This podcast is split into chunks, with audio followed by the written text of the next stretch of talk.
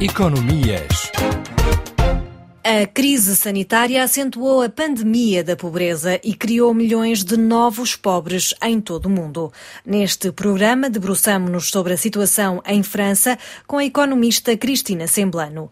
A França é um dos países mais ricos do mundo, mas não conseguiu impedir que mais de um milhão de franceses caíssem na pobreza até ao final deste ano, juntando-se aos já existentes 9,3 milhões. Em Paris, há estudantes universitários a passarem fome, por exemplo. França, um retrato social e económico em plena pandemia, com Cristina Semblano é um dos sintomas muito importantes, podemos até falar na pandemia da pobreza, mas eu antes de falar nela gostaria apenas de dizer que a pobreza não foi provocada pelo coronavírus, nem pelas medidas sanitárias decorrentes do coronavírus, ela foi amplificada, ou seja, já existia pobreza, já existia uma intensa pobreza, já existiam desigualdades na repartição do rendimento antes desta pandemia. Mas agora fala-se dos novos pobres. Exatamente, ela veio realçar, sim. Portanto, a propósito disso, uma fotografia Demografia do Mundo, um relatório que o Banco Mundial publicou no início de outubro, haveria 150 milhões de novos pobres a mais devido à pandemia no mundo. Na África subsaariana são 40 milhões e queria apenas lembrar algumas coisas, que metade da população mundial não tem acesso a cuidados de saúde de base, 2 mil milhões de pessoas trabalham no setor informal e vão ser as mais tocadas pelas consequências da pandemia, 3 mil milhões de pessoas não têm acesso à água potável. E queria dizer que esta situação é particularmente importante nos bairros de lata, nos campos de refugiados e nos campos de detenção dos imigrantes que existem, nomeadamente em França. São situações dramáticas. Portanto, é evidente que esta pandemia e a forma como ela foi gerida também vai provocar novos pobres. Justamente, até ao final do ano, mais de um milhão de franceses vão cair na pobreza, de acordo com as associações de caridade. Quem é que são os novos pobres vítimas da crise sanitária em França? Nós ainda não temos dados publicados sobre a pobreza em 2020, nomeadamente porque o ano de 2020 ainda não acabou e vamos ter de esperar algum tempo, o que nós podemos dizer é que em 2019 havia 9,3 milhões de franceses que viviam abaixo do limiar da pobreza, se definirmos esse limiar como correspondendo a 60% do rendimento mediano. Ora, as associações temem que este número aumente, como a Karina disse, de 1 milhão de pessoas. O Socorro Popular publicou um novo barómetro da pobreza. Segundo esse barómetro, um terço da população francesa sofreu de uma baixa de rendimentos entre o princípio do ano e o mês de agosto, desse um terço da população, 16% tiveram uma baixa muito importante de rendimentos.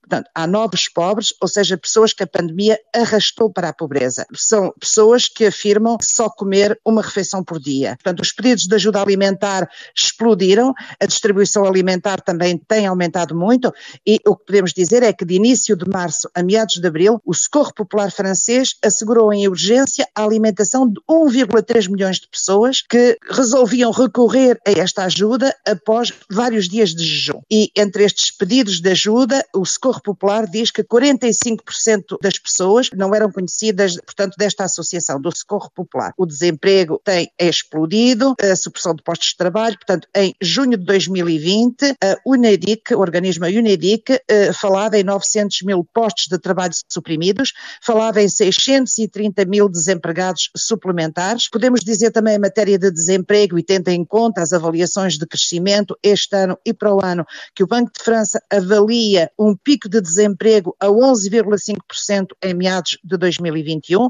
e é evidente que este 11,5% é uma média. A Assembleia dos Departamentos de França diz, por exemplo, que isto vai representar quase 17% na Corrèze ou 14% no Barran. Portanto, a situação vai ainda depender da situação inicial em que uh, se encontram já estas regiões. Em relação a quem são estas pessoas, falou na Corrèze, que é uma zona rural, mas o que se vê muito é, nomeadamente, é nas cidades. O que é que se passa no terreno? Sem dúvida que a pobreza atinge mais as grandes metrópoles e ela é, atinge particularmente os jovens. Há toda uma panóplia de medidas dedicadas aos jovens, mas até agora os jovens antes de 25 anos não tinham sequer acesso ao rendimento mínimo de inserção. Ora, nos jovens nós temos jovens trabalhadores, jovens precários e temos estudantes. É preciso saber-se que aqui na cidade universitária internacional Internacional de Paris, que está a um quilómetro de minha casa, há estudantes com fome que fazem apelo às ajudas alimentares do Socorro Popular e de outras associações da Cruz Vermelha, muitos deles internacionais, mas também encontramos estudantes nacionais nessa situação. Mais uma vez, o coronavírus não veio desplotar uma situação nova. Portanto, esta pandemia veio desplotar, veio agravar situações, pôr em relevo, se quiser, situações que já preexistiam. Nós sabemos bem que, inclusivamente, até há suicídios de estudantes devido à situação precária em que vivem. Portanto, são aqueles que têm, em princípio, pequenas bolsas, que têm de complementar com o emprego. Esse emprego é precário ou com estágios que são muito mal remunerados e todo esse tipo de empregos acabou com a pandemia. Portanto, essas fontes de rendimento deixaram de existir, o que significa que se agudizou a situação dessas pessoas e particularmente desses jovens. Como é que isto se explica, tendo em conta que a França é um dos países mais ricos do mundo? Ora bem, a França é um dos países mais ricos do mundo, diz que é a quinta ou a sexta potência mundial, mas efetivamente em matéria de políticas públicas deixa muito a desejar.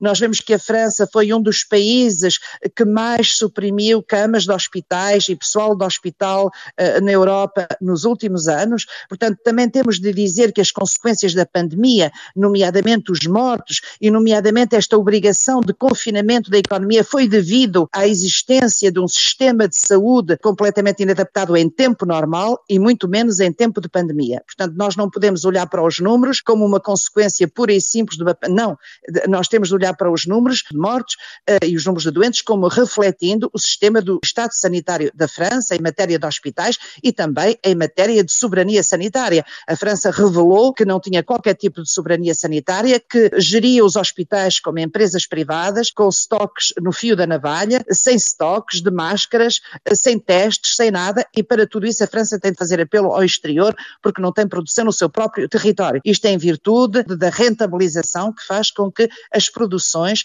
eh, se desviem para os continentes, para os países onde o custo é mais barato, e nomeadamente a mão de obra é mais barata. Portanto, esta crise permitiu que viesse à luz do dia todas as insuficiências da França. O que é que se pode fazer para reverter a situação? É possível? Não há nada de inevitável. Eu vou-lhe dar apenas um exemplo. O plano de relance, que na realidade vão poder traduzir por plano de retoma, mas que na realidade não é um plano de retoma da economia, é um plano de apoio à economia. Esse plano de apoio à economia de 100 mil milhões de euros inscreve-se perfeitamente na linha da política de oferta praticada há anos, há décadas, pelos governos neoliberais franceses. A estratégia do governo considera que o que é urgente é a ajuda às empresas e é por isso que houve baixa uh, de tributação no que diz respeito aos impostos sobre a produção, 20 mil milhões de euros, diminuição do imposto sobre o benefício das empresas. O raciocínio é o seguinte: vamos inundar as empresas de ajudas públicas e a partir daí elas vão produzir, vão aumentar a sua produção e, portanto, ao aumentar a sua produção, vão permitir manter ou mesmo aumentar o nível de emprego.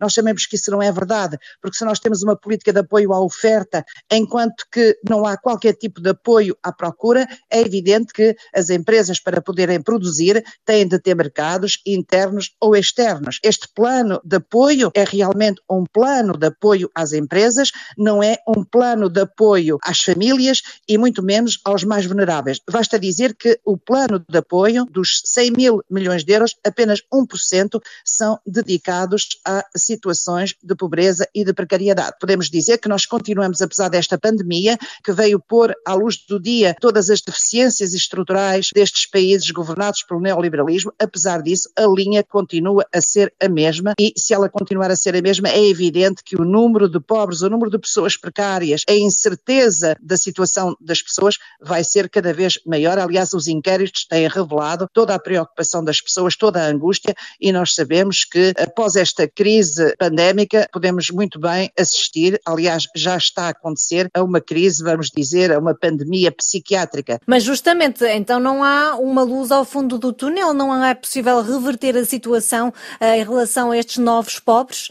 É uma situação que veio para ficar? A situação não é inalutável. O que eu lhe posso dizer é que as políticas que estão a ser implementadas são para que ela perdura, para que ela se acentue. Agora, evidentemente que tudo depende da relação de forças que se vier a estabelecer no terreno. O grande problema que existe é que o confinamento, todas as medidas de segurança pública que, sob o pretexto do terrorismo ou da pandemia, têm estado a ser aplicadas, levam a que as pessoas tenham poucas facilidades em se manifestar. Os alertas da economista Cristina Semblano sobre os novos pobres da Covid-19 e sobre a pandemia da pobreza nesta edição do programa Economias.